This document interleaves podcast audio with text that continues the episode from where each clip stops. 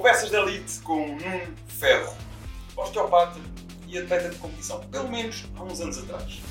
E o porquê do Nuno estar aqui? O Nuno não é só alguém que me entusiasmou desde o início pelo seu percurso na competição, mas por alguém que fazia a competição e inseria isso no estilo de vida, de modo a que a minha imagem dele era uma pessoa que estava em condição o ano todo.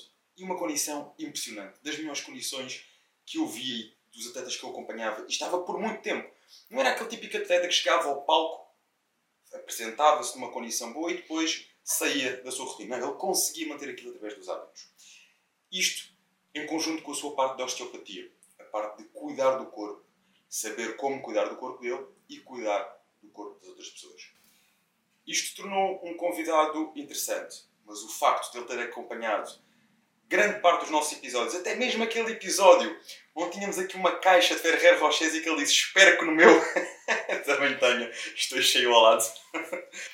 Hoje temos aqui o Nuno Ferro para nos contar mais sobre a sua história. Obrigado, Nuno.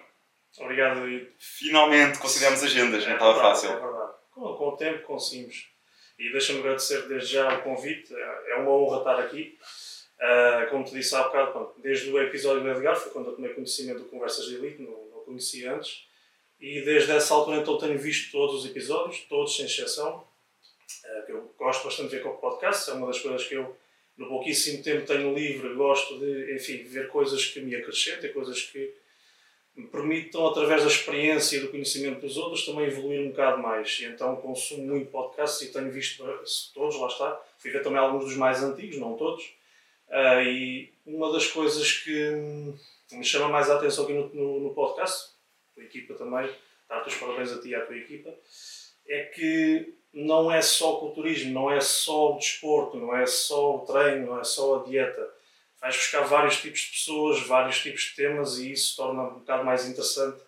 Uh, apesar de eu ter um gosto pelo culturismo, sou e acho que serei sempre culturista porque é um estilo de vida, mas gosto também de ver outras coisas, gosto de aprender um pouco mais sobre outros assuntos e também para não ser só aquela coisa maçuda treino e dieta, ser a mesma coisa repetitiva, então gosto de, da diversidade que traz aqui de temas uh, e lá está, é agradecer também pelo vosso trabalho porque uh, é uma plataforma que vocês criaram e que faz com que muita gente possa divulgar o seu trabalho e quem está lá em casa possa também então aprender um bocadinho mais, que é o que eu também tento fazer.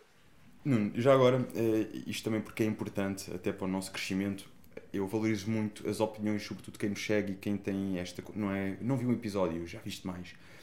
Eh, esta diversidade tem sido um dos pontos que nos tem sido apontado como algo positivo. Ou seja, não ficarmos agarrados, apesar de eu também me considerar um culturista, alguém que vive com base nos princípios de um culturista, o cuidado com a alimentação, o gostarmos de treinar, a suplementação correta, o descanso, a ausência de, de coisas que de alguma forma possam prejudicar o benefício do, do desenvolvimento do corpo. Mas eu procuro sempre inserir aqui também pessoas com um mindset acima do normal. Pessoas que tenham sucesso, pessoas que se destaquem pelo seu sucesso, cada um ao seu jeito. Ainda há pouco falávamos em off que o sucesso não há uma fórmula, não é? E, e quanto mais nós entrevistamos e falamos com pessoas de sucesso, nós percebemos que há vários fatores que levam a esse sucesso às vezes é um treino para a mente, é, é um treino para a nossa mente. É um treino e às vezes é temos a coragem simplesmente de sair do, do, do normal, do padrão. Exatamente. E para ti, quais são aqui os pontos em comum que mais te têm atraído nestes episódios em concreto? Que tu tens identificado em comum nos, nos, entrevist, nos entrevistados que, que tens assistido?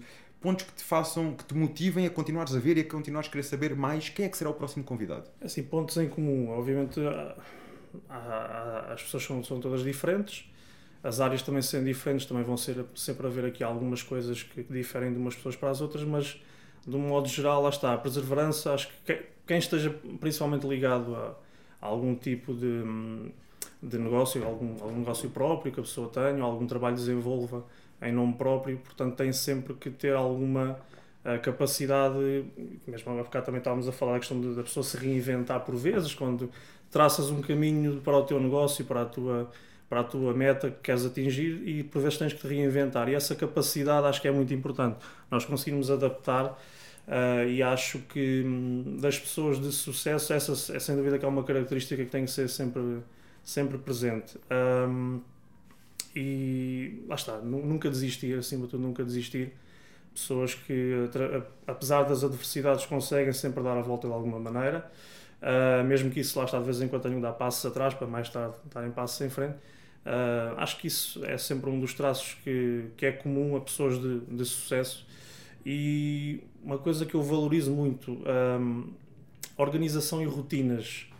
Uma pessoa que seja verdadeiramente ocupada uh, tem que ter rotinas bem delineadas e tem que cumpri-las, tem que ter disciplina para cumpri-las. Caso contrário, uh, está muito mais. Uh, arrisca-se muito mais a não conseguir, por vezes, cumprir com tudo e vai ter falhas pelo caminho. Se as coisas estiverem antecipadamente preparadas e organizadas, é muito mais fácil depois no dia a dia de conseguir cumprir e ter maior sucesso. É uma questão de otimizar o tempo e de otimizar a energia. E conta-me agora um bocadinho daqui deste teu percurso e que também tem levado ao sucesso que tu tens, porque tu tens uma agenda, nós ficámos quase seis meses para conseguir marcar este, este episódio. Não, não é, não é, tanto assim. Pronto, também é verdade que foi parte a parte, não é? Tentámos aqui conciliar de ambas as Sim. partes, mas o que é facto é que tu também tens uma agenda muito preenchida e isto também fruto do, do teu, da tua entrega à área, à área do, do, do, físico, do, do, ajudar as outras pessoas a conseguirem uma melhor performance através da osteopatia. Conta-me, como é que começou tudo isto? O caminho do Nuno na competição e a osteopatia. Ok, queres que eu vá falando das duas coisas cronologicamente? Uh, e seria contextualizar posso... aqui as pessoas um bocadinho sobre a tua história. É assim, tanto o desporto como a saúde, o desporto e a saúde para mim é a mesma coisa. Ah, quer dizer, não é, não é que seja a mesma coisa, mas uma está dentro da outra. O desporto faz parte da saúde, isso não, não, não tenho dúvidas absolutamente nenhumas. Uh, e tento incutir muito isso nas pessoas. Um, e desde muito cedo que eu sempre tive a saúde e o desporto dentro da minha vida. Um, a nível de desporto, eu sempre fui um miúdo muito ativo. Uh, tive a sorte também de um, dos meus pais porem-me cedo a fazer desporto. Uh, comecei a jogar futebol, eu penso que ainda tinha 6 anos, começaram-me começaram futebol com, com 6 anos. Uh, e então desde sempre fiz desporto e desporto uh, também de competição. Pronto, futebol nessa idade não há competição, faz uns jogos amigáveis e tal, mas depois a partir de uma certa idade começa a competição. Então sempre gostei dessas duas vertentes, portanto, desporto e também com a vertente da competição. Uh, e eu sempre tive, uh, acho que isto também muita influência também do, uh, da minha infância, sei lá, amigos meus se calhar recordam-se com muita saudade do Rei Leão, eu recordo-me do Exterminador, do Rambo, do, dos Rockies. Acho que esses filmes também tiveram muito impacto em mim. Eu lembro-me de ser miúdo o meu avô tinha uma tinha numa oficina que ele, que ele tinha lá em casa, um espacinho que era a oficina dele, e então cada filme passava na televisão, ele metia a VHS dele e gravava tudo, passava na televisão. Eu, eu tinha lá um videoclube em casa cheio de filmes de ação e então eu desde miúdo sempre adorei vi montes e montes de vezes esse tipo de filmes. E então sempre me fascinou também a parte uh, física do, dos atores, não é? Estamos a falar do Schwarzenegger, Stallone, Van Damme. Eu lembro de ser miúdo e ver o Van Damme a fazer espargata e depois ia para o, para o quintal dos meus avós fazer espargata. E isso é interessante porque eu desde essa altura que uh, ganhei muita flexibilidade e sempre mantive essa flexibilidade. Portanto, foi aqui também se calhar um pormenor que foi importante. Mesmo, mesmo no futebol, por exemplo, estávamos a alongar, os, os meus colegas já estavam ali a fazer que estavam a alongar, a fingir que estavam a alongar, e eu estava a alongar a sério, a doer, mesmo a rasgar. E, ou seja, isso sempre também permitiu, mais tarde, se calhar, colher alguns frutos disso. Essa flexibilidade que eu sempre fui mantendo também me ajudou bastante. E acho que lá está, os, os filmes de ação tiveram muita influ, influência nesse aspecto. Um, em termos, andando agora um bocadinho para a frente, aqui começou depois a entrar a parte da saúde. Isto foi, eu tinha os meus 10, 11 anos, uh, a minha avó teve, teve um cancro num rim, ela tinha na altura 70 e tal anos, teve câncer no rim, foi tirado um rim, pouco tempo depois apareceu num pulmão, foi tirado um pulmão, e com o rim com um pulmão com 70 e tal anos, na altura deram-lhe 6 meses de vida. Uh, na altura, o meu avô e a minha mãe, não conformados com isso, uh, procuraram soluções, procuraram alternativas e acabaram por ir dar aos produtos naturais, às ervanárias, a, Uh, e a minha avó tomou montes e montes e montes de coisas. Eu lembro-me, sei lá, de coisas uh, de irem a Lisboa a um sítio de uns, uh, fra, de uns freios franciscanos, não sei o quê, buscar uns, umas garrafas daquelas antigas de vidro verdes com aloe vera, com, com, com bagaço e mel e não sei o quê. Bem, ela tomou uma, uma lista de compras inteira de produtos naturais durante muito, muito tempo. O que é certo é que tomou durante muito tempo. Ela viveu mais 20 anos com uma vida perfeitamente normal. Enquanto lhe tinham dado só 6 meses. 6 meses de vida. No hospital não queriam acreditar e não sei o quê. Pronto, o que é certo é que. Então ainda viveu até aos 90. 90 e tal, morreu com, agora em 2017. Uh, e com uma qualidade de vida normalíssima. Normalíssima. Foi dos produtos naturais. Não podemos, não podemos afirmar nada, não é? Mas o que é certo é que os cuidados que se, que se tentou tomar ah, acabaram por, em princípio, resultar em qualquer coisa. Às vezes, só o facto dela não ter desistido, não é? Sim, isso, isso é o mais das importante. Das pessoas à volta dela não terem desistido. Exatamente. E então, devido a esses produtos todos começaram a circular lá por casa, começou a haver muitos panfletos, muitos livros sobre saúde, sobre plantas, sobre tudo e mais alguma coisa. E eu então com 10, 11 anos comecei a olhar para aquilo, comecei a agarrar naquilo, comecei a ler e comecei a ter interesse pelo corpo humano e pela saúde e pelas plantas. E então uh, lá está, às vezes há, este tipo de coisas que acontecem na nossa vida que nós não sabemos hoje, hoje não conseguimos dizer se já que se não fosse esta circunstância da minha avó, eu hoje era osteopata, era algo profissional de saúde, não sei. Talvez sim, talvez não, não sei. Uh, mas o que é certo é que foi, foi aí que começou. Porque depois comecei a demonstrar que tinha uh, facilidade em aprender sobre a saúde, sobre o corpo humano, e então a coisa foi se desenvolvendo a partir daí. Inclusive mais tarde, uh, eu teria os meus 13, 14, uh, a minha mãe depois até abriu ela própria também uma ervanária, uh, e então eu andava lá a ajudar e fazia tudo, e pronto, adorava aquilo. Na altura, se me perguntasse sobre plantas, eu dizia tudo. O nome em latim, para o que é que era, contraindicações, tudo e mais alguma coisa. Uh, quando eu fiz 16 anos, quando fiz 16 anos, aconteceram depois duas coisas. Uma, deixei de jogar futebol, entretanto, fui sempre jogar no futebol. Deixei de jogar futebol porque tive uma coisas tão, coisas tão, tão sem sentido. Na minha escola nunca havia futebol na educação física. Nunca havia futebol. Era só ginástica, era só atletismo. Houve um ano que decidiram fazer um torneio de futebol. Eu joguei, partiram uma perna. Uh, e então, depois ainda, ainda, retomei na temporada seguinte, mas demorei muito tempo a recuperar, perdi a vontade e acabei por parar de jogar futebol aos 16. Os 16 também coincidiu Uh, isto foi através de um senhor uh, que era vendedor de uma empresa de produtos de aloe vera, que na altura estava muito na moda, hoje em dia não sei se está, se está tanto. E ele começou a tirar o curso de osteopatia e então ele falou, falou nisso e então fui tirar também o curso. comecei a tirar o curso com 16 anos de idade, fui dos 16 aos 20, era numa escola na Ajuda, ao pé do Palácio da Ajuda. E assim foi, pronto, assim foi o, o curso, fiz dos 16 aos 20 anos e desde os 20 até hoje tenho 35, uh, levo 15 anos de osteopatia. Basicamente foi isto. A parte depois do culturismo, eu tinha os meus. Quando, quando, aos 16, quando eu deixei de jogar futebol, uh, eu ainda fiz, um, fiz uma primeira tentativa de começar no ginásio, mas não, não correu lá muito bem. Uh, estive lá pouco tempo, não, não me senti motivado e não continuei. Depois, com 18, voltei, voltei a, a tentar, uh, e muito já com, também com, com o incentivo também do meu irmão, que é mais, é mais velho e, e já, já treinava, já tinha um físico bom, e então ele levou-me para o ginásio e aí comecei, e depois já, já não parei até agora há uns anos atrás.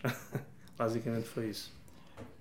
Bem, esta, esta introdução, digamos assim, esta apresentação deixou-me com, com algumas questões. A primeira é eh, tu hoje, uh, com 35 anos e com vários anos de experiência na área da, da saúde, como é que tu vês esta um, abordagem que foi feita através da suplementação natural, através das alternativas um, naturais, no fundo, uh, para a tua avó, dentro daquilo que ela tomou, que ela fez?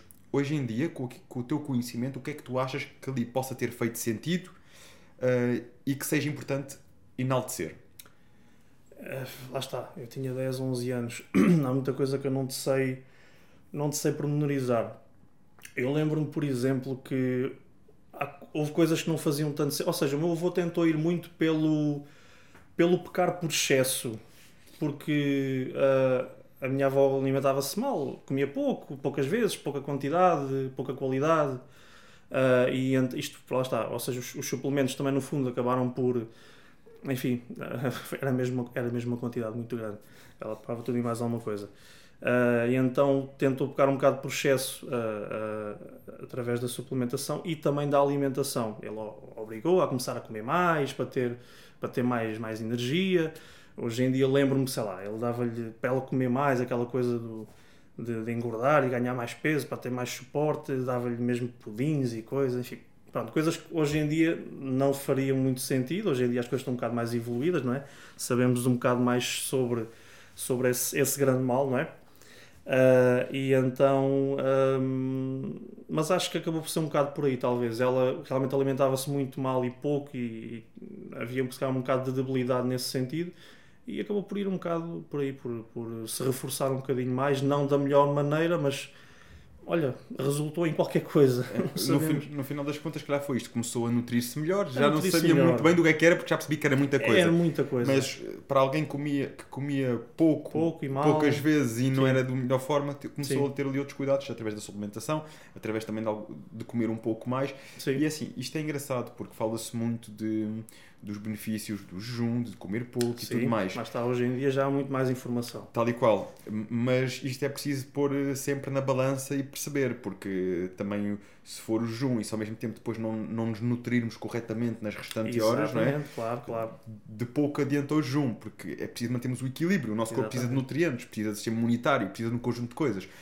E, esse equilíbrio é que é a chave disto tudo. Exatamente. Fundo. No fundo, o jejum lá está, dá, dá ao corpo uma janela, uma janela maior para se regenerar e para focar toda a energia na regeneração, mas também depois no, na outra janela que é para alimentar, temos que pelo menos garantir que o corpo está suficientemente nutrido. É? Tu és a favor do jejum?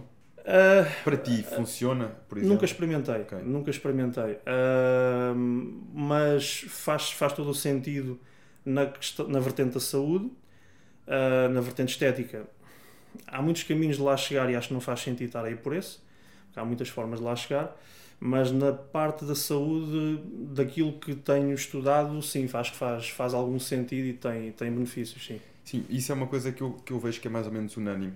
Ah, eu, a nível de saúde e a nível de, de energia, foco, concentração, sinto muito bem com o jejum.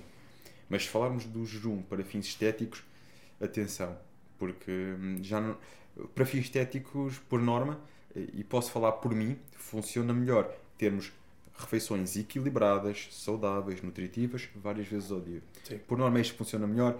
Por norma, é isto que os culturistas fazem, e os culturistas são o exemplo e são as pessoas que mais estudam e mais investigam sobre a melhor forma de atingir a máxima performance uh, estética.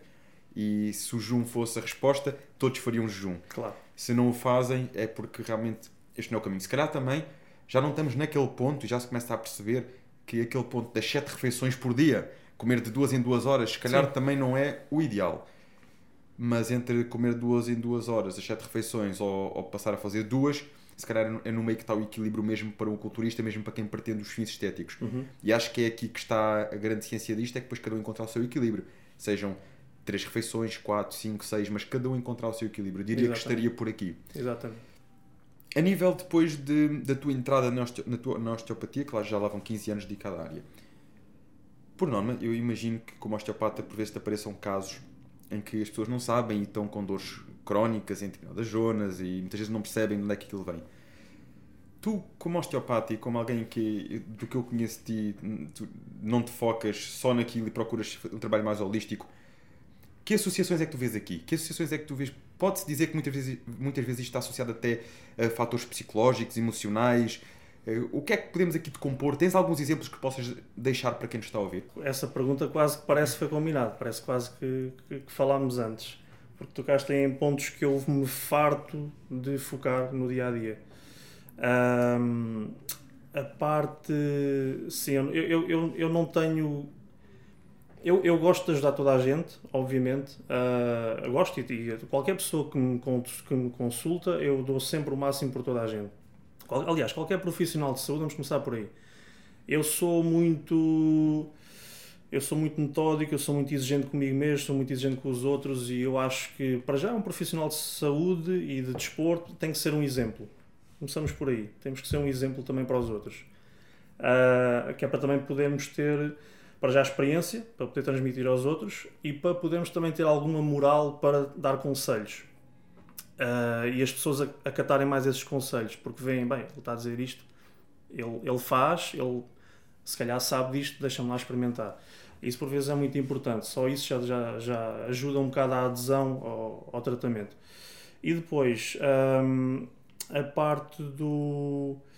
a parte da, da, da, ajuda, lá está. Pessoas que trazem coisas simples de resolver não me fascina tanto, óbvio. Coisas que se resolvem numa consulta. Epá, adoro, obviamente, a pessoa vai de moletas, sai a correr, essas coisas são espetaculares.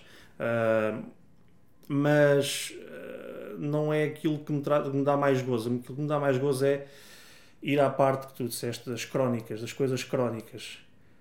A maior parte das vezes, uma coisa crónica é apenas uma coisa que nunca foi bem diagnosticada e nunca foi bem tratada. E muito menos foi bem recomendado uma continuação. Isso é que muitas das vezes faz com que uma coisa se torne crónica. E eu apanho disso a toda a hora. É triste, às vezes. Uh, já dei alguns exemplos, uh, agora lá está, voltei um bocadinho mais às redes sociais, tive muitos anos afastado e tenho dado alguns exemplos. Uh, é triste às vezes ver pessoas que chegam com coisas que eu olho e vejo isto há 10, 20 anos atrás tinha sido tão fácil de resolver e chega a pontos que depois já não tem retorno, há pontos que depois já não têm retorno, dá para ir dando quali alguma qualidade de vida, mas já não é a mesma coisa. E depois é difícil estar a explicar às pessoas que, olha, uh, dá para ir melhorando qualquer coisa, dá para ir andando bemzinho, mas tem que continuar porque isto não tem uma solução definitiva. Já teve, já foi tempo disso, não foi na altura bem tratado, agora é fazer o possível. Uh, e é aí que às vezes entra a, a grande dificuldade, principalmente quando acontecem casos de. Lá está, quando começas a ter. Eu tenho, muito, tenho muito, muitos casos desses. Uh, quando tu consegues ajudar uma pessoa com, com uma situação muito complicada, de muitos anos, de décadas de sofrimento, isso depois faz com que muito mais pessoas do género te apareçam e todas querem o mesmo resultado. Só que as pessoas não são todas iguais e os casos não são todos iguais. E aí às vezes é muito difícil. Eu, eu, eu dou muita importância hum, à gestão de expectativas do paciente, muita importância a isso, porque nós temos que, por um lado, temos que motivar a pessoa, para já é dizer aquilo que as coisas tal e qual como elas são. Não é cá com fantasias, não é cá nem com negativismos, é como é e ponto final. É ver se a pessoa trouxer exames excelentes, vamos ver os exames, vamos dizer, olha, está assim, está assado, o que se pode fazer é isto, aqui não há nada a fazer, isto vai continuar assim, mas podemos mudar isto, isto vai... Temos que explicar da forma mais simples para a pessoa entender. Se a pessoa não entender, a pessoa não vai cumprir com uma coisa que é muito importante hoje, que é as recomendações. Já lá vamos. Um, e então o explicar isso às pessoas um, vai fazer com que elas depois então consigam cumprir um bocadinho melhor. E, e essa parte do cumprir nem é cumprir no tratamento, nem é cumprir no tratamento, porque o tratamento a pessoa pronto, vai, X em X tempo, ok, vamos fazendo. Mas o problema é o dia a dia da pessoa, porque uma pessoa que chega a pontos muito complicados em termos físicos, em termos de saúde, significa em princípio que tem um estilo de vida péssimo. Não se alimenta como deve ser, não se hidrata como deve ser, não faz exercício, péssimas posturas, uma vida inteira. Isso vai acumular montes e montes e montes de problemas. E depois, se nós queremos que essa pessoa mude verdadeiramente e melhore verdadeiramente, vamos ter que fazer entender essa pessoa que teve uma vida inteira de maus hábitos, que se quiser viver no máximo potencial que ainda lhe é possível, vai ter que mudar essas coisinhas todas no dia a dia. Essa é a parte, é a parte mais difícil uh, de, de conseguir transmitir às pessoas. Não é transmitir, o transmitir eu transmito Agora elas, elas absorverem e, e, e acreditarem seguirem aquilo que, que, que, é preciso fazer, já é, essa que é a parte mais difícil, porque nem toda a gente, lá está, nem toda a gente tem a disciplina, nem toda a gente, e isto também é muito culpa, há, há muitos profissionais de, de doença, há poucos profissionais de saúde, e há muito aquela mania, e chegam muitas pessoas à consulta que hum, vêm com diagnósticos, está, não há nada a fazer, olha, isso é ir andando e depois mais tarde vai, ser, vai ter que ser operado e é ir andando e mais tarde vai ficar numa cadeira de rodas e é ir andando. Quer dizer, não Quase já sentenças, não é? É, são sentenças, quer dizer, isto é, é fácil se estiver a chover e eu disse, olha, você, se for para a rua, você vai se molhar. Claro que vai molhar, então, a pessoa sabe, é quase a mesma coisa, quer dizer, se, se não fizermos nada, temos uma condicionante, Ok, o que é que há a fazer em relação a esta condicionante? Não há nada a fazer. É claro que há tudo a fazer. Há sempre alguma coisa a Não fazer. vai depender só das mãos do osteopata, né? vai depender Não. de todo um conjunto de coisas que a Exato, pessoa tem que o fazer. osteopata apenas, eh, não é apenas, pronto, mas a osteopatia serve para, ah, lá está, o diagnóstico é o mais importante e como tu falaste é, é um diagnóstico holístico, temos que, lá está, não vamos só ver porque é que dói o ombro e vamos ao ombro, não, um problema de ombro pode ser um, pode vir da bacia, se tiveres um ilíaco rodado posteriormente, o dorsal vai puxar e vai rodar anteriormente o ombro e vai dar uma dor no ombro. E tu podes andar aí no ombro a fazer 30 por uma linha e aquilo não vai, pode melhorar temporariamente, mas depois volta ao mesmo. Portanto, temos que ver sempre o global, mas mais do que o físico, temos que ver também então o dia a dia da pessoa. Porque, por exemplo, ombros, lá está. Se a pessoa dorme de lado, sempre para cima desse ombro, é, é provável que depois vai ter problemas nesse ombro. Ah, e a parte, passando agora à parte que tu falaste da, da, da questão ah, emocional, da questão Sim, psicológica a, que falaste, a, a ligação. essa, essa, essa é a parte mais complicada. Essa é a parte que dá mais, dá mais trabalho. Dá mais trabalho, mas também dá, dá mais gozo quando se consegue, mas exige bastante mais energia da, da minha parte. Ah, porque hum, eu notei muito isto agora nos últimos anos. Ou seja, pessoas que eu acompanho já há alguns anos, notei que nestes últimos anos, Covid e tudo mais, houve muita gente se foi muito abaixo. Muito abaixo mesmo.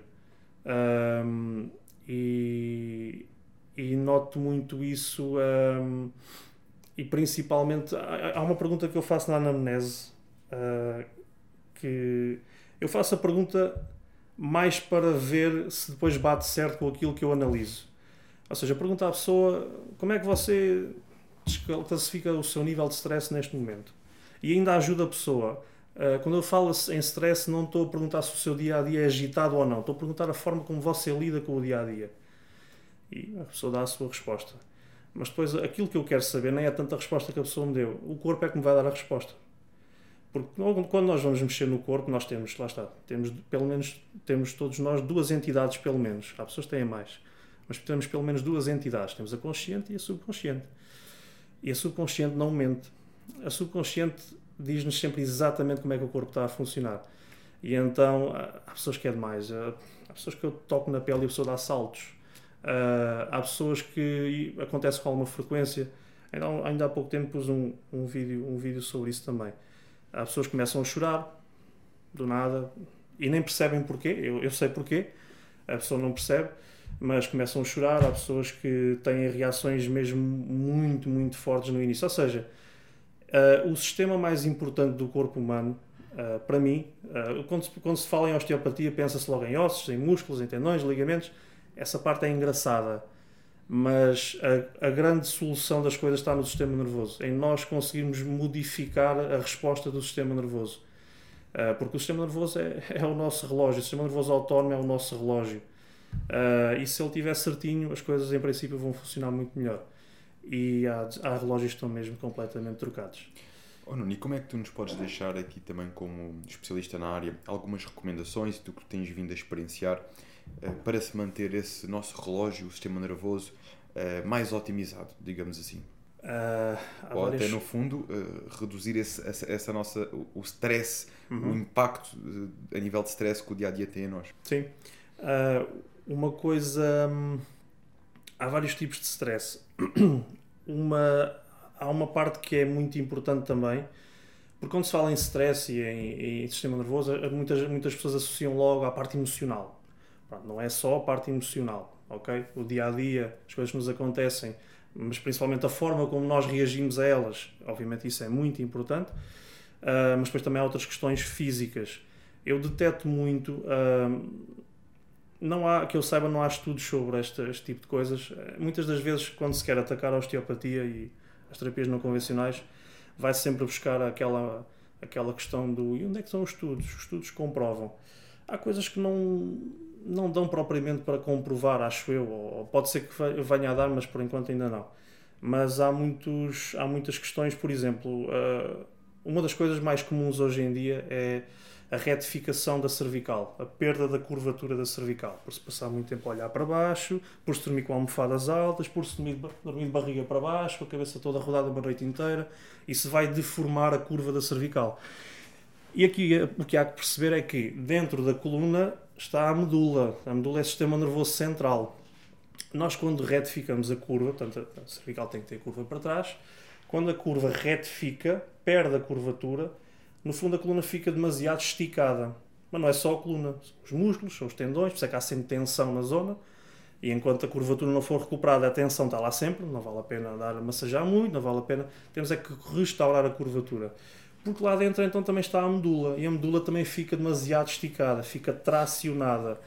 Ora, se nós tivermos o sistema nervoso, medula, constantemente tracionada, isso faz com que a pessoa uh, seja muito mais sensível, seja mais ansiosa, porque há algo que está a afetar a medula. Afetar a medula não são só hérnias, não são só situações do género, não são só coisas desse género. O, a, a, a tração que acontece por esta, este exemplo que eu dei também acontece. E então muitas das vezes há esse tipo de situações. A pessoa diz, mas o meu dia a dia é tranquilo, eu lido bem com as coisas e mesmo assim se tenho esta, esta ansiedade às vezes, não vem do, do nada, ok, vamos lá ver essa cervical, vamos lá fazer uma ressonância, vamos fazer um TAC e depois verifica-se muitas das vezes essas situações.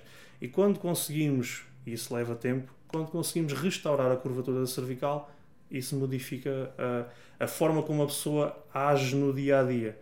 Essa é uma parte. Portanto, temos Só sempre que ver a parte física. A propósito desta parte, diz-me uma coisa. Por exemplo, aqueles exercícios de que às vezes são muito falados, cadeira descompressora, uh, fazer descompressão da, da, da, tábua de inversão. Exatamente, tábua de inversão. Sim. Isso, então até que ponto é que é benéfico esse tipo de, de exercícios? A tábua de inversão é pode ser feita por praticamente toda a gente. Uh, há pessoas para quem é, é mesmo muito bom. Uh, Hum, há outras que a única contraindicação que existe, ou as únicas contraindicações que existem é pessoas que tenham osteoporose muito grave, por exemplo, uh, porque lá está, os pés ficam ali a sustentar o corpo todo.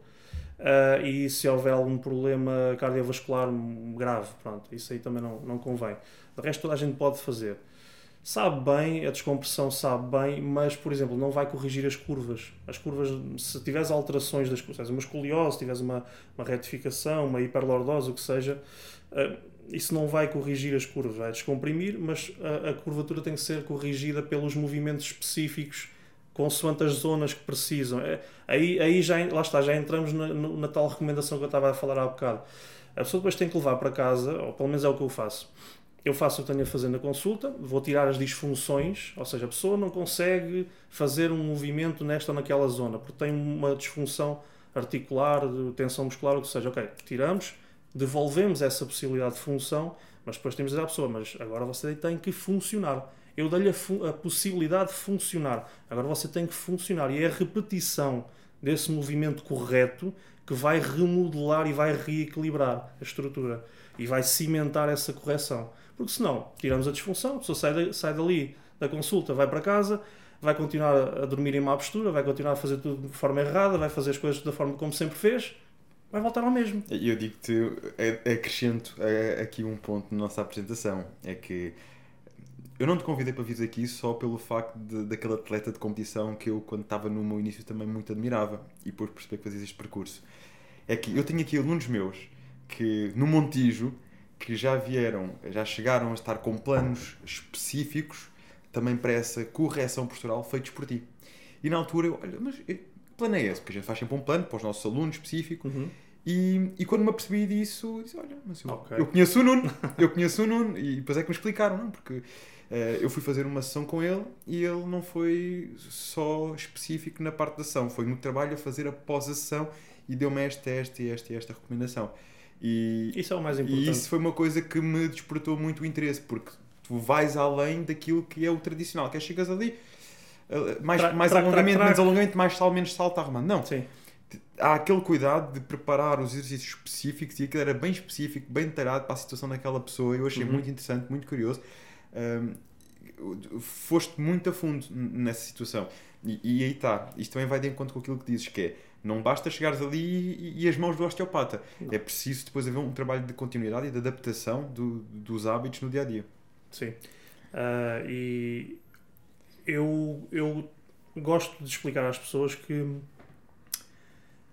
às vezes, às vezes, isto do ponto de vista de negócio, às vezes pode não parecer muito bom, mas eh, lá está, eu, te, eu tenho uma empresa Mas eu, eu, na verdade, tenho uma profissão. Eu tenho uma empresa porque tenho que ter uma forma de funcionar. Ah, mas aqui a nível de negócio estás a falar que a mim não, em nada prejudicaste, pelo contrário. Não, eu, não, eu não, acho excelente não, iniciativas deste é género. isso, de- acho é que acrescenta sempre valor. O que eu, não, é, não é isso que eu, que eu estou a querer dizer. O que eu quero dizer é. Ah, conhece aquela frase do, do paciente curado é um cliente perdido. Ah, já percebi, ok. Ah, eu tenho plena noção, e isso acontece com muita frequência, e eu não levo nada a mal essas coisas.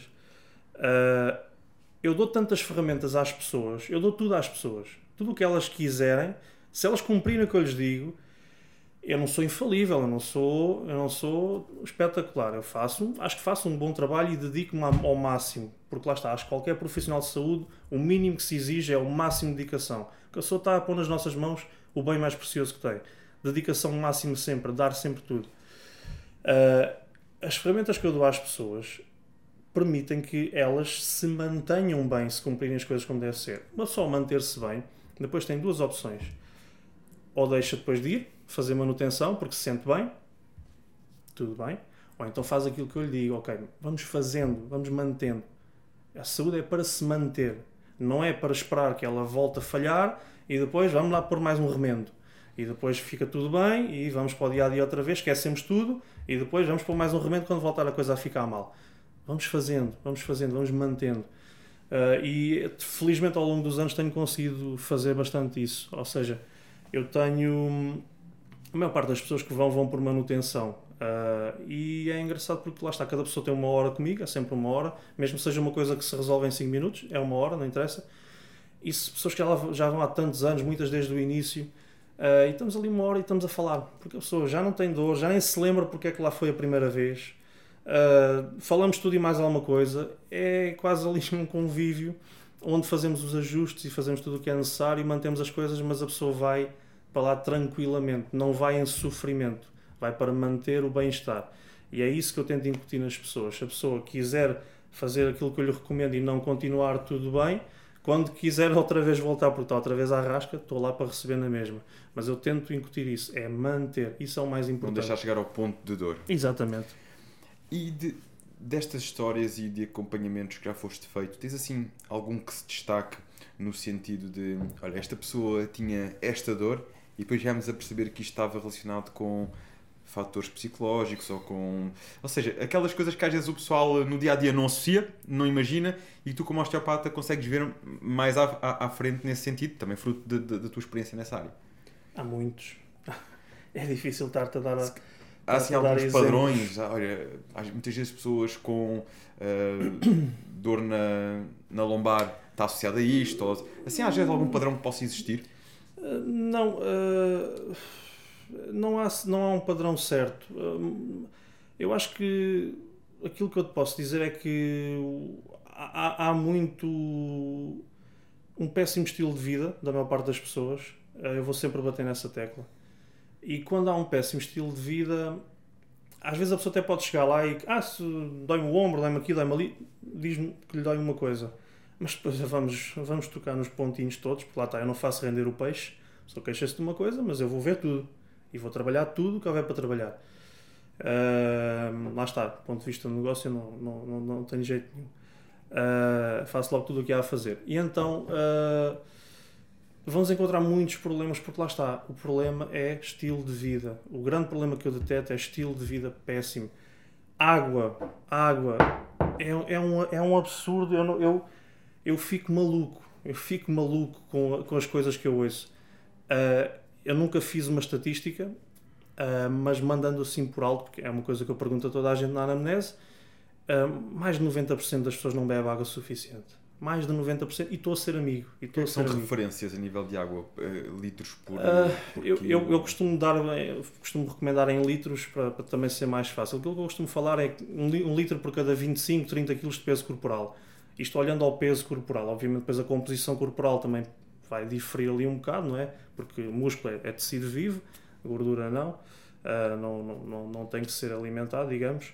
Ahm, e depois, claro, se a pessoa faz exercício, se não faz, o clima onde vive, uh, a alimentação, enfim, pronto, há outros fatores que depois também vão diferir aí, mas no, grosso modo vou, vou muito por aí. Mais ou menos isso, um litro por cada 25, 30 kg de peso corporal. E as pessoas não, não têm ideia sequer da quantidade de água. Eu tenho pessoas que me respondem: Ah, bebo, bebo, bebo, ah, sabemos quanto, quanto? Ah, eu bebo para aí meio litro por dia. é, é, é triste, é triste. E há pessoas que às vezes dão aquela resposta todos contra. Ah, eu não, eu bebo litro e meio, eu bebo litro e meio. Só que estamos a falar de uma pessoa que pesa 90 quilos. Eu estava a dizer que era 4, não é? Exato, pronto, lá está. Falta, falta essa noção de que há quantidades certas e falta essa noção porque fala-se muito pouco sobre essas coisas. Uh, fala-se muito pouco sobre as coisas são verdadeiramente importantes, lá está, para a saúde. fala-se muito de doença, fala-se pouco de saúde. esse, esse é um grande mal. A água, por exemplo, é um grande, é um grande mal. A alimentação, mesma coisa. É? As pessoas comem para encher a barriga, não comem para se alimentar, comem para encher a barriga não fazem ideia do que é que, do que, é que estão a meter para dentro. O descanso o descanso também é um, também é um problema muito grande. A quantidade de horas. Eu ligo muito à posição de dormir, eu também farto de batalhar nisso, porque são muitas horas. Uh, e a posição em que tu dormes uh, vai moldar o teu corpo, vai moldar a tua coluna. Se tu dormes, dormes direitinho, ela vai ficar direitinha. Se tu dormes todo torto, a tua coluna vai ficar torcida durante um terço da tua vida idealmente. É óbvio que isso vai moldar a, a, as curvas da tua coluna e vai depois haver situações que depois vão, vão te prejudicar. Uh, portanto, eu também deteto muito isso. a forma de dormir também é um problema muito grande. Uh, enfim, o estilo de vida, o desporto, continua a ser uma. Os últimos números que saíram há uns meses atrás, já não me lembro ao certo, mas era, era, era ridículo. Né? A quantidade de pessoas que pratica atividade física regular, regular ainda é muito pequeno. Uh, enfim, falta muito essa, essas bases para a saúde. Para teres uma noção, isto há dois ou três anos atrás, creio, uh, a nível de pessoas que praticavam exercício físico em ginásio, estávamos a falar de 7 ou 8% em Portugal. Os, os tais últimos números? Há cerca de dois anos. Dois anos. Que vi, okay. em ginásio. Um, Pois há um pouquinho Sim, mais pronto. que pratica outdoor, se bem que o outdoor varia muito de, das alturas do ano, uh, porque nesta Sim, é altura aparece sol, claro. bom tempo, começa a aparecer sempre uma taxa maior de pessoas que vão correr, que vão fazer o jogging e tudo mais, o, o futebol uh, com os amigos, mas isso é um, um, período do ano. Mas em ginásio, que a partida é aqueles que são mais regulares ao longo do ano, estávamos a falar de 8% em Portugal. Epá. É muito pouco. Não é? Isto dá que pensar. Uh, também não admira, depois temos uma taxa de obesidade, sobretudo infantil, tão alta e um, um conjunto de fatores um, mas pronto, isto já, já, já temos que ir muito mais a fundo. Isto já não. Nós podemos fazer a nossa parte, mas isto já é cultural, isto é. Tem, já requer medidas mais profundas e uma consciencialização diferente. Exatamente.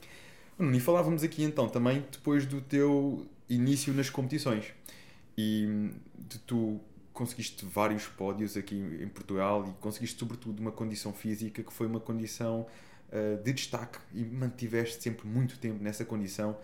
Um, Lembro-me de acompanhar o teu percurso, de ver e sentir-me altamente inspirado quando comecei. Temos aí 5 anos de diferença, por isso tu competiste com que idade? Primeira vez tinha 20 anos. Os teus 20 anos. Foi em 2008. Eu estava a começar, eu comecei ali nos 17 anos, tu devias ter ali dois anos no meio já, uhum. comecei a, a competir. Conta-me um bocadinho dessa história, como é que isso começou, qual é que é a tua forma de ver a competição, ou qual é que era e qual é que é agora, porque eu também agora sei que estás fora de competição, cuidas, mantens-te bem e tudo mais, mas não com objetivo competitivo? Ou vem aí algo? Pronto, é isso, contextualiza. Já lá Bora vamos, lá. Já lá vamos. Uh, eu competi a primeira vez em 2008, como, como te disse. Uh, se fosse hoje em dia, se calhar eu não ia competir nessa altura. Uh, eu, eu lembro-me que comecei a treinar então com 18 anos. isto foi muito engraçado. Eu vi na altura no i5 malta mais nova, havia uma coisa chamada i5. Não era Facebook, nem Instagram. Facebook, nem Instagram. Eu lembro-me vendo no i5 uma fotografia do perfil do João Caneco. E o João Caneco. Uh, era uma pose de tríceps de lado. Aquele, tem aquele braço, aquele peito. Impressionante. Aquele não? ombro. Impressionante. Eu vi aquilo e eu, na minha inocência dos meus 18 anos, eu assim. Ah, mas isto existe em Portugal, gente assim? Com sinceridade, eu pensei isto mesmo para mim. E eu mandei-lhe mensagem a dizer isso. Eu mandei mensagem para ele a dizer isso. Olha, parabéns e tal. Olha, nem fazia ideia que existia gente assim em Portugal e tal, comecei agora a treinar. Ele achou piada a minha abordagem e respondeu-me e fomos falando e olha, foi ele que me ajudou então para a minha primeira competição, que foi em 2020, ou seja, tinha muito pouco tempo de treino ainda, tinha um ano e tal. Uh, basta, quando começas a, a, treinar, ganhas logo muito peso, obviamente, se fizer as coisas minimamente como deve ser. E eu, na altura, quando comecei sozinho, antes de começar com ele, bem, eu via aqueles vídeos do, do, do Coleman e do, do Cutler, do, aqueles vídeos do Mitsuru Okabe, não sei Ainda quê. apanhaste também o site do culturismo português. Sim, sim, sim. Foi, sim. Eu acho que cheguei a ver lá também. pt.com. Que o Edgar Gomes era lá moderador, não era? E também. Pelo menos era muito ativo lá. Eu lembro sim, do Edgar sim, Gomes dessa altura. Sim, sim, exatamente. Uh, e então, sabe, via os vídeos deles na altura e então eu tentava replicar comer como eles comiam, fazia pratos, coisas, coisas que não faziam sentido absolutamente nenhum. Né? Hoje em dia tenho essa noção. Mas o que permitiu-me ganhar muito peso logo de início. Uh, e então, Mas nós ao início tudo o que fazemos aquilo que é, bate, uma, é uma é? esponja, é, é uma esponja. Exatamente. E então, como ganha muito peso no início, eu achei, ah, espetáculo, vou competir. Uh, e o João depois ajudou-me, né? Uh, e também, diga-se passagem, o culturismo na altura não era o que é hoje em dia. Em 2008 éramos 20, 20 no nacional. 20 no total, não era 20 na categoria. 20 atletas no total. O Edgar também lá estava. Agora nesse, tens 400 ano. atletas a competir ou mais. Pois, uh, portanto era um bocadinho diferente. Era um bocadinho diferente. Uh, e depois então fiz esse, esse ano, 2008, depois. Depois a minha vida deu-lhe muitas voltas nos 20 anos, portanto a seguir à competição a minha vida deu-lhe muitas voltas. Uh, e então parei, parei durante algum tempo, fui sempre mais ou menos mantendo os treinos e as, fui fazendo mais ou menos as coisinhas. Depois voltei a competir em 2012. Uh, em 2012 depois voltei a competir. Uh, e fui, fui com o Caneco outra vez, em 2012. E foi aí que eu fiz 3 anos seguidos de competição. Foi aí que eu evolui alguma coisa de jeito. Porque fiz 2012, 13 e 14. Uh, e então depois em 2013, lá está, em 2013 consegui o, o campeonato regional, fui campeão regional até 85 kg, que foi ali em Alhos Vedros, Alhos Vedros, acho eu, se não em erro. Uh, e 2014 ganhei a minha categoria no, no Portugal Clássico, na Maia. Uh, e, e, pronto, basicamente foi. As minhas competições foram, foram, foram essas. Não, não competi muito, foram só 4 anos, lá está, um ano em 2008, depois aqueles 3 anos ali seguidos e aí sim houve uma evolução boa, porque três anos seguidos já com, com, com essa consistência permitiu-me evoluir. E, e, pronto, e depois aí uh, 2014 então a prova foi em outubro, outubro, para Oreios para outubro, acho eu, se não estou em erro. E depois foi aí que eu decidi. Uh, eu trabalhava em ginásio também na altura, ou seja, fazia osteopatia em part-time, fazia domicílios, trabalhava aqui, trabalhava ali, trabalhava em todo lado Uh, e trabalhava também então em ginásio, uh, em, em, em, houve uma altura que era full time e depois passei para part time, ou seja, fui fazendo transição para a osteopatia. Em 2015 decidi, no fim de 2014 ainda abri o meu primeiro espaço, o meu primeiro espaço próprio acabei, abri em 2014 ainda no fim do ano e decidi depois em 2015 deixar por completo o trabalho em ginásio uh, e dedicar-me só à osteopatia e rapidamente fiquei com a agenda cheia e foi aí que lá está. Demorei aqui uns anos a adaptar-me, fui-me adaptando, adaptando, meti na cabeça que. E deixei de treinar, desde 2015 deixei de treinar. Desde 2015 até agora uh, tem sido sempre do género treino 2, 3 meses, paro 5 ou 6. Treino mais 3 ou 4, paro mais 8 ou 9. Uh, eh, tem sido assim desde 2015 até agora. Uh, em 2021, como te disse, fiz um trabalhinho com o Edgar fizemos quatro meses, a coisa correu bem e agora reorganizei a minha vida, vi, vi, o que é que me é possível fazer no dia a dia e apresentei ao Edgar: olha, o meu dia a dia é isto, bora lá, monta-me uma coisa qualquer para eu fazer com este dia a dia. E é tudo contado ao minuto e pronto, a coisa vai, vai, vai, vai fluindo. Até agora está a correr bem. Comecei em dezembro a treinar, sozinho, uh, e agora comecei então com ele há um mês. Tiveste quanto tempo parado dos treinos? Foi, lá está, foi desde 2015 até agora ah, foi... Paraste os treinos mesmo? Sim, okay. lá está, foi como disse, desde essa altura fiz várias tentativas, mas era tipo 2, 3 meses, parava mais 5 ou 6, Uh, e foi sempre assim, foi mais parado do que, do que a treinar e tive alguns períodos, já não sei dizer ao certo, mas tive alguns períodos mesmo muito grandes sem treinar por completo.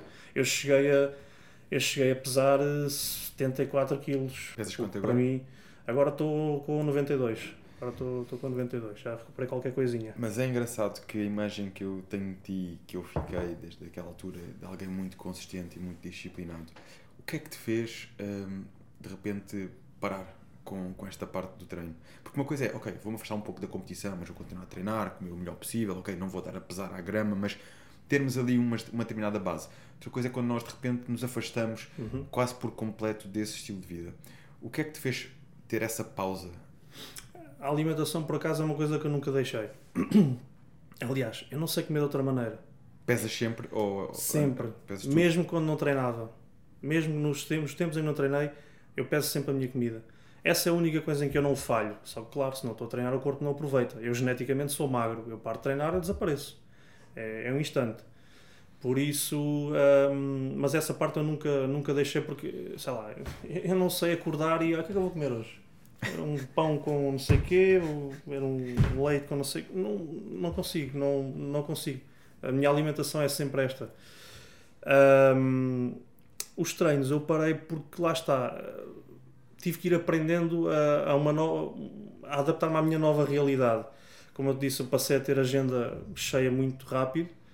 Ah, e então, hum, ao início, há sempre aquela coisa do ah, estou muito mal, posso ir, ah, ok, então venha lá às 10 da noite, venha.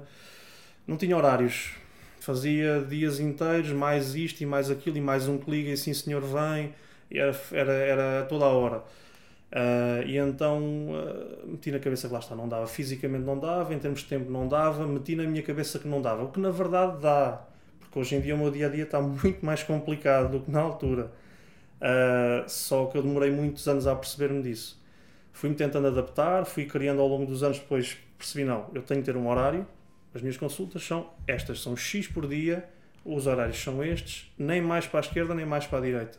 É um minuto, é isto, isto, isto, e não, não mexe, não pode ser mais nada do que isto. Uh, consegui finalmente fazer isso, aprendi a dizer que não às pessoas, uh, custa, todos os dias eu tenho que dizer que não a várias pessoas. As pessoas estão à rasca e estão a precisar mesmo e estão muito mal e não conseguem. Não dá, não consigo, não tenho. Se houver alguma desistência, eu chamo, mas não, não, não posso fazer mais. Antigamente eu, sim senhor, venha. Uh, tive que aprender também a, a dar-me um bocadinho de tempo a mim próprio, porque lá está. Eu também tenho família, também muito mais agora. Uh, e então foi um bocado por aí. Não soube lidar com essa avalanche de pessoas que surgiu e meti na minha cabeça que não dava. Uh, ao longo dos anos fui-me adaptando e fui criando aqui uma, uma estratégia e uma, e uma rotina que hoje em dia digo que sim senhor, dá, dá para fazer. Não é fácil, é um dia a dia muito corrido, uh, mas, mas consegue-se. Que estratégias é que utilizas para lidar com esse dia a dia mais agitado, mais corrido e mesmo assim conciliares então agora nesta nova fase com o treino, com a alimentação que sempre mantiveste?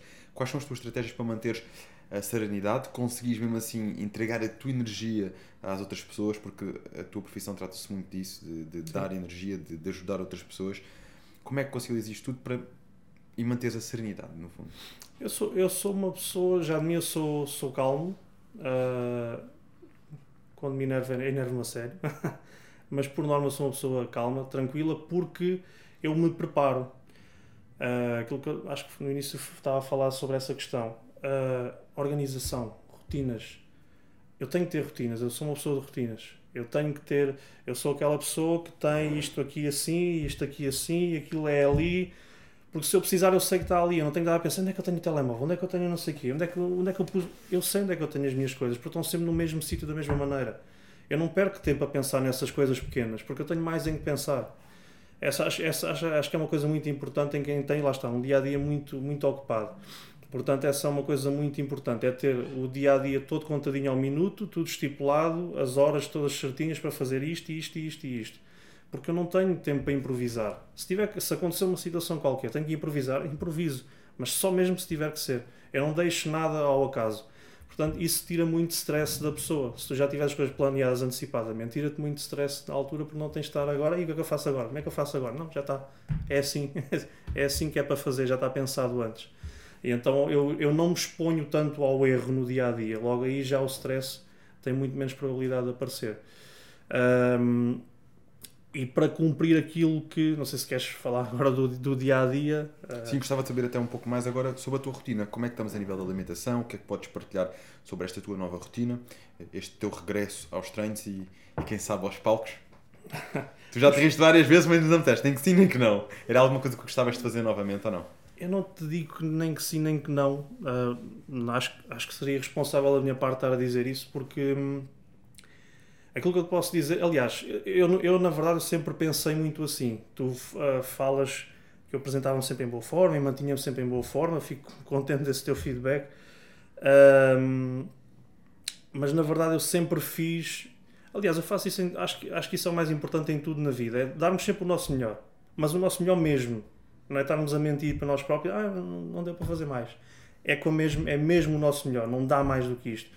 A partir daí a pessoa está descansada. E então, hum, se o meu melhor hoje em dia permitir chegar a uma forma minimamente aceitável para voltar a competir sem prejudicar o meu dia a dia, quem sabe? Agora, é provável que isso, que isso aconteça? Não é muito provável. Uh, uma coisa é estar agora a voltar a treinar e o corpo responde bem para crescer, não é? há, um, há um superávit calórico, há tudo isso, a pessoa está espetacular. Outra coisa é fazer depois o contrário, não é? Depois para ir competir, se bem que eu tenho facilidade em, em, em secar, tenho facilidade em preparar, um, geneticamente tenho essa facilidade, mas claro que é duro. E depois quando, quando tens um trabalho tão físico, pelo menos da forma que eu faço, é muito físico mesmo, uh, fica até difícil de calcular, por exemplo, aquelas calorias. Eu, eu tenho que ter sempre um extrazinho para o dispêndio energético que eu tenho no meu trabalho.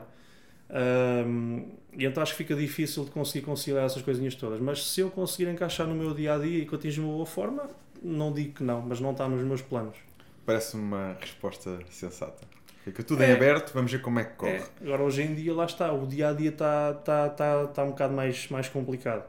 Uh, o meu dia a dia atualmente é: portanto, eu trabalho de segunda a sábado, descanso ao, ao domingo. Uh, eu acordo todos os dias, lá está, esta foi a, foi a estratégia que eu, que eu delineei. Comecei então em dezembro, como te disse, eu experimentei a treinar às 11 e tal, meia-noite, uh, mas não estava a correr bem. Uh, e então agora depois experimentei a passar a treinar às, às 5 da manhã, a acordar às 5 da manhã. E enfim, este, acho que é, este é o, é o ideal. Isto é aquilo que eu consigo uh, cumprir com tudo, não falhar em nada e conseguir levando as coisas. Portanto, eu acordo às 5 da manhã, faço logo uma refeição rápida, whey com, com farinha de arroz, uh, que é para começar a treinar o mais tardar ali 5 e meia, um quarto para as 6. Uh, ah, eu treino em casa, portanto tenho um ginásio em casa, montei um ginásio em casa. Um, faço o treino porque depois tenho que, às 7 da manhã, tenho que estar com treino feito, banho tomado, uh, se for o caso, refeição pós-treino também já feita, vestido, tudo prontinho, para às 7 da manhã estar pronto para conseguir ajudar a despachar o miúdo, que eu fui pai, eh, o miúdo tem 15 meses, e então lá está, ele agora é que manda. O, dia a dia agora tem que uh, ali girar à volta, à volta dele, por isso é que eu treino esta, esta hora, que é para depois àquela hora estar despachado, para conseguir ajudar a despachá-lo, que é para às 8 da manhã sairmos os três de casa. Uh, e depois, pronto, estou no gabinete, uh, das, uh, chego lá às 8 e tal, estou lá até às 8 e tal da noite, estou, lá 12 horas dentro, um, e depois é ir para casa, fazer mais a, a, última refeição e preparar as coisas para o dia a seguir e tentar deitar-me 10 e tal, 11. Portanto, não é o ideal, durmo ali 5 horas, às, às vezes 6, às vezes consigo dormir 6 horas. não é o ideal, mas de momento é aquilo que é possível. Por isso é que eu te digo, não é fácil, pelo menos para já com este dia a dia, se bem que eu tenciono modificar um bocado isso. Para o ano, quer ver se começo já um dia por outro a sair um bocadinho mais cedo, um sábado por outro não o fazer. Até o sábado fazes este horário? O sábado acaba uma hora mais cedo. Acaba uma hora mais cedo. Uh, mas quero ver se começa a cortar um bocado, porque lá está o miúdo também, entretanto, uh, já se começa a perceber um bocadinho mais das coisas, né? e a pessoa também tem que ter tempo E então é um bocado, é um bocado por aí, que eu também quero ver se para o ano já consigo. E no meio, lá está, vou fazendo as, as minhas refeições, eu, eu tiro sempre, lá está, preparação, organização. Eu tenho, as minhas consultas não são todas seguidas de hora a hora, eu tenho uh, a meio da manhã, meia hora que é para lanchar, depois tenho a hora de almoço e tenho meia hora a meio da tarde para lanchar. Portanto, eu faço duas refeições em casa normalmente, meio da manhã, almoço, meio da tarde, assim que acabo de trabalhar, como mais uma refeição e depois como ainda a última em, em casa. Como é que são as tuas refeições neste momento? Olha, neste momento então são uh, pré-treino então a farinha de arroz com whey, intratreino, uh, que eu sempre gostei de fazer intratreino e o Edgar também, também é apologista disso. Uh, o intratreino atualmente é creatina, BCAAs e glutamina. Depois, pós-treino, faz, faço outra vez o, arroz, o farinha de arroz com whey e uma banana, atualmente. Depois, um, a meio da manhã, normalmente arroz ou batata doce e frango. Almoço, uh, arroz, batata doce e ovo. Uh, depois, meio da, da tarde é igual ao meio da manhã, normalmente arroz e frango. Quando acabo de trabalhar, estou uh, a despachar lá as coisas e estou com outra mão a comer uma panqueca de claras com aveia. Uh, e depois à noite, mais a, a, mesma coisa, arroz, batata, o, o que seja de hidratos, com, com frango, com novilho, com, com peixe, depende do, do que for. Basicamente é isso. As quantidades, quando lá está agora, estamos a. Ele fez-me uma redução daquilo que eu andava a fazer, agora para começarmos, para limpar um bocado também o corpo, um, trocar um bocadinho a composição corporal, que estava com. Apesar de estar, estar mais, com o peso mais baixo, estava com alguma uma retenção né, da, falta de treino e tudo mais. Uh, e agora está outra vez a subir ao, ao, aos bocadinhos, outra vez a comida, as quantidades. Mas basicamente é isto. E água, pronto, estou com, estou com 5 litros por dia. E a nível de suplementação, como é que são os suplementos atualmente, aqueles que priorizas, aqueles que consideras mais importantes até para ti e que costumas recomendar, sendo que as recomendações dependem muito de pessoa para pessoa, mas o que é que tu consideras que são suplementos que funcionam? Uh, os principais acho que são sempre aqueles que no fundo são, são comida, a whey, eventualmente incluir também os aminoácidos, uh, as BCAAs, glutamina, etc. Acho que isso é o mais, mais importante. A whey é, é, está, permite eu como acabar de comer e fazer o treino, quer dizer, àquela hora, treino de perna e treino de costas àquela hora, então o sistema nervoso diz-me assim: não, não, não, não faças isso. E eu tenho, tenho que ir, não é fácil. Uh, mas uh, sem dúvida, esses pela, pela, pela questão de ser prático, uh, a creatina, né?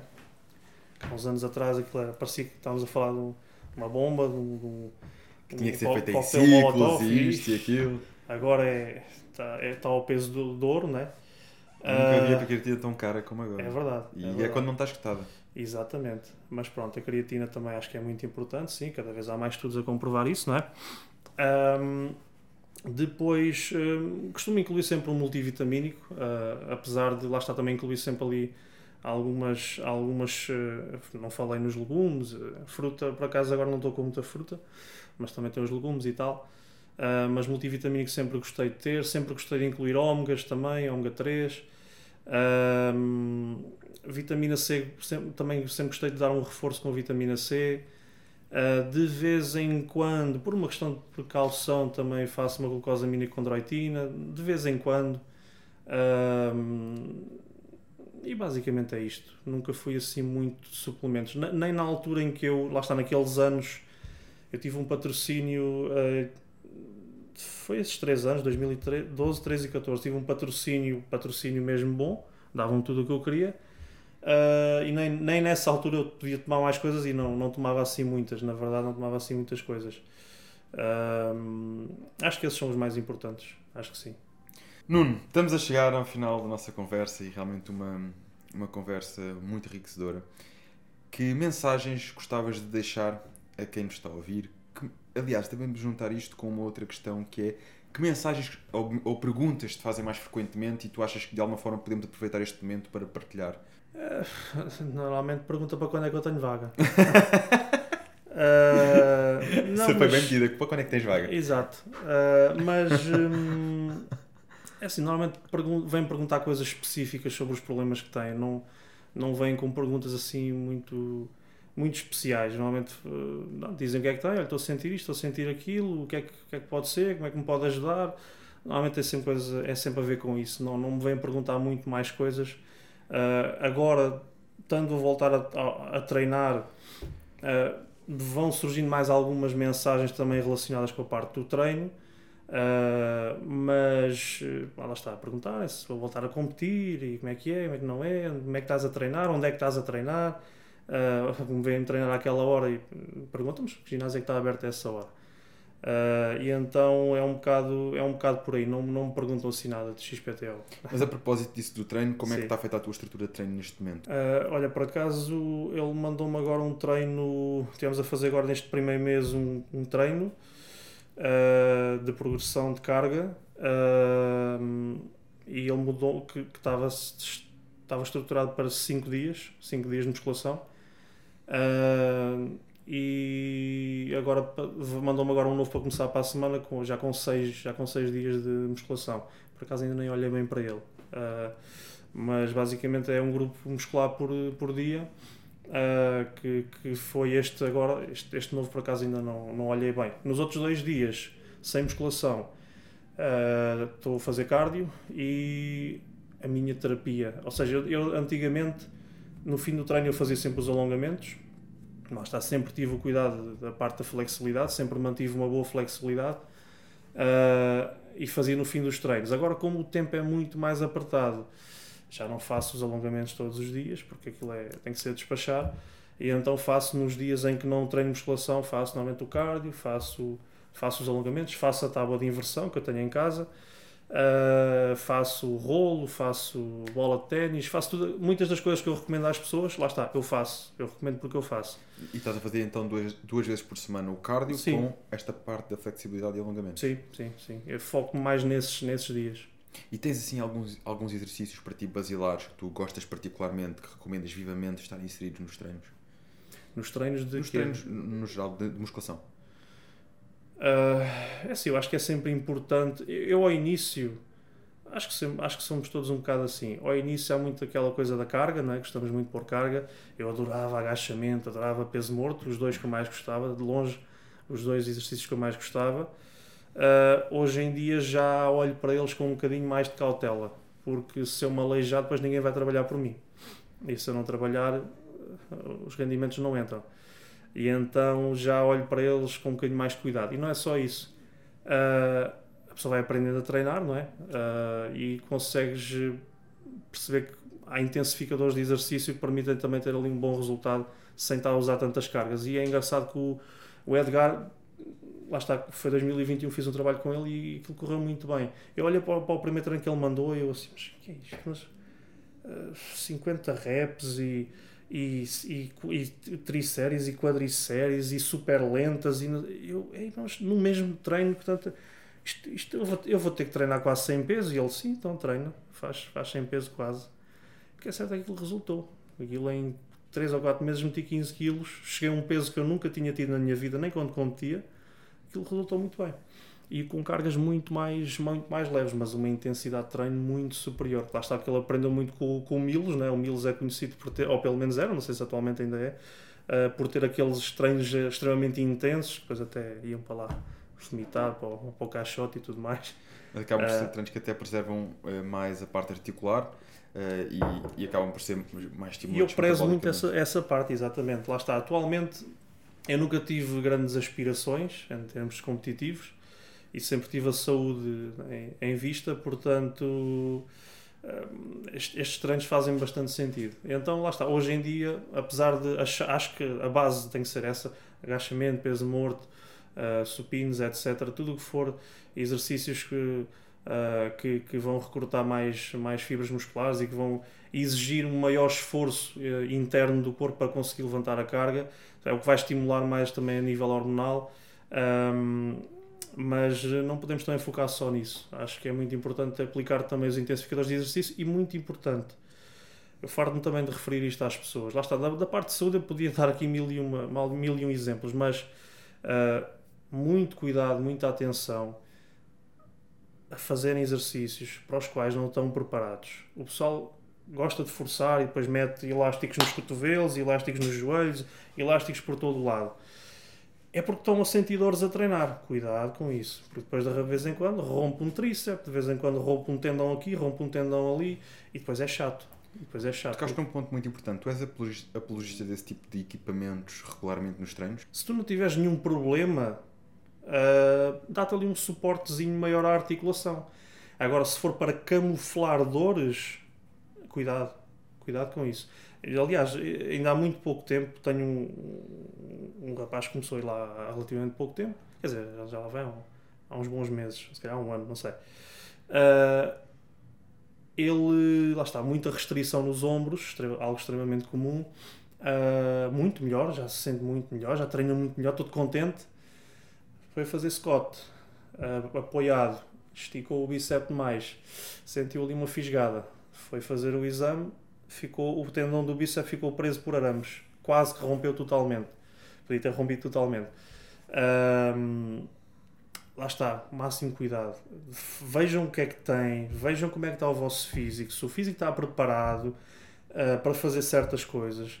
E se sentem dores, então não façam, não façam. Troquem os exercícios, tratem-se, vejam se têm flexibilidade. Há pessoal que é ridículo pessoal eh, sem flexibilidade absolutamente nenhuma, uma rigidez, uma coisa louca, e fazem, por exemplo, crossfit. O problema não é o crossfit. O problema é que aquele corpo não está preparado para um exercício com tanto impacto, com tanto movimento explosivo, com, tanto, com, tanto, com tanta situação que pode correr mal. O corpo não está preparado para aquilo. Preparem o corpo, depois, sim, senhor, vão fazer Vejam qual é o exercício que é adequado para vocês, para a vossa condição. Essa pronto, é uma mensagem que eu posso deixar às pessoas. Vejam o que é que podem fazer, o que é que não devem fazer, vejam, procurem ajuda de quem sabe do assunto e façam alguma coisa, mas com cabeça. Excelente recomendação. E agora, como já sei que não vais ser apanhado desprevenido, porque tu já viste vários episódios, quero dizer, se calhar ainda vais, porque não tenho a certeza se os episódios onde eu inseri este desafio já saíram. Desafios? Desafio, ai, ai, ai. desafio. Se pudesses deixar uma pergunta para o próximo convidado sem saberes quem é, que pergunta deixarias? Epá, isso é mais complicado. Às vezes podes pensar desta forma: que pergunta é que tu gostavas que tivessem feito a ti? Que pergunta é que eu faço ao convidado que vem a seguir sem saber quem ele é? Tal e qual. É, é assim, eu se calhar vou fazer aquilo que me desperta mais interesse em mim ao ver os podcasts. Eu vejo podcasts porque Uh, lá está, no pouquíssimo tempo, lá está a hora de lanches, almoços, se não tiver nada de, para fazer da empresa, uh, para tratar da empresa, é o que eu faço, estou a comer e estou a ver alguma coisa. Uh, eu gosto de aprender com os outros. Eu gosto de ver podcast porque eu gosto de aprender com os outros. Portanto, aquilo que eu gosto de saber é da vida da pessoa, a rotina da pessoa, o que é que a pessoa faz. Principalmente se forem pessoas de sucesso, lá está, que têm provas dadas, o que é que a pessoa faz, como é que, como é, que é o dia a dia da pessoa que é para eu aprender algo mais. É isso que eu tento fazer. Eu tento aprender sempre com a experiência e os exemplos dos outros, porque isso no fundo é como é como aqueles jogos que se jogavam antigamente, a gente estava ali a jogar console uma coisa, é pá, não consigo passar este nível. Como é que é? Aquele código, oh, já passei o nível. No fundo é um bocado isso, nós aprendermos com os outros, como é que o outro fez para resolver aquela situação no dia a dia dele. Se um dia uma situação dessas me acontecer a mim, olha, já, já tenho mais aquela ferramenta para usar no meu dia a dia. Acho que isso é muito importante. A vida é um bocado isso, é a experiência, a partilha de experiência e de conhecimento. Portanto, acima de tudo, eu gosto de saber do dia a dia das pessoas. É o que eu estava a dizer no início. Aqueles. Uh, é excelente o culturismo hoje em dia, está conteúdo por aí a torto e a direito, com excelente qualidade. Mas eu já não me fascina conteúdos de treino, de dieta, já vi muito disso. Agora, saber da vida das pessoas, o que é que elas fazem, como é que elas conquistam as coisas, Uh, isso é que me fascina, gosto de aprender com isso. Portanto, o, aquilo que eu perguntaria ao próximo convidado é o que é que ele fez para ter sucesso, como é que é o dia a dia dele, como é que ele ultrapassa as coisas, basicamente isso. E se pudesse escolher um convidado, se pudesse escolher alguém que de alguma forma tenha tido um impacto na tua vida, estamos a falar de um convidado alcançável, ok? Um, quem é que tu gostarias de um dia vir aqui partilhar um pouco mais sobre a sua história? Alguém que teve impacto na minha vida? Ou alguém que te inspire? É, essa também não é fácil, sabes? Eu não tenho. Nunca fui muito de, de ter ídolos ou. Mas, por exemplo, tu viste um episódio do Edgar e foi um episódio que uma pessoa marcou-te, né? Lembro-te é. do comentário, já está um comentário. Uh, não só a história do Edgar, como até a história da esposa dele, que ele Sim, sim, contou sim. e que, aliás, foi curioso que foi um, um ponto altíssimo do episódio. Foi quando ele partilhou a história de superação da esposa dele. Sim. Vê-se que, de alguma forma, foi uma história que te marcou. Há assim mais alguém deste género que te possa, de alguma forma, possas considerar que seja uma referência, que tenha uma história a inspirar outras pessoas? É um bocado difícil estar- estar-te a responder a isso. Porque eu, eu, eu, eu me acontece muito, por exemplo, eu vejo. Ainda, ainda há bocado em off estava-te a falar de uma pessoa, não, não vou dizer agora quem é, não interessa. Eu aparece-me alguém nas recomendações, eu vou ver uma coisa. É pá, olha, gostei, gostei do que a pessoa disse. Vou ver tudo e mais alguma coisa da pessoa. Já vi tudo, se calhar de um tempo já nem me lembro do que vi, mas as informações ficaram cá. Portanto, lá está, não sou muito de ídolos, não sou muito de pessoas que eu siga. Eu gosto de boa informação, venha dela ela de onde for. Então é um bocado difícil estar-te a responder isso. Ah, e. hum, Não sei, não, é um exercício difícil. Não tens que responder. É um exercício Às vezes nós difícil. temos pessoas que nos inspiram e esta era uma oportunidade, aliás, eh, não é, não é certo, não é? Quando o convidado diz, olha, eu gostava que esta pessoa viesse cá, não é certo que essa pessoa venha, por um conjunto de fatores. Mas é sempre uma pessoa que nós também internamente temos que procurar saber mais e, e fazendo sentido fazer esse convite. E às vezes pode ser uma oportunidade de dar voz a alguém que. Sabes que isto começou muito por aqui. O podcast começou muito por isto, que era pessoas que eu acreditava que tinham muito a acrescentar e que hum, não estavam a chegar eh, a, a mais pessoas por Sim. algum motivo. Ou porque não dinamizavam as redes sociais, porque às vezes porque não ligavam, ou porque não sabiam, ou porque não queriam, enfim. E às vezes nós conhecermos essas histórias, pessoas no meu ginásio, esta pessoa teve uma evolução incrível, uma história de sucesso incrível, uma história de superação.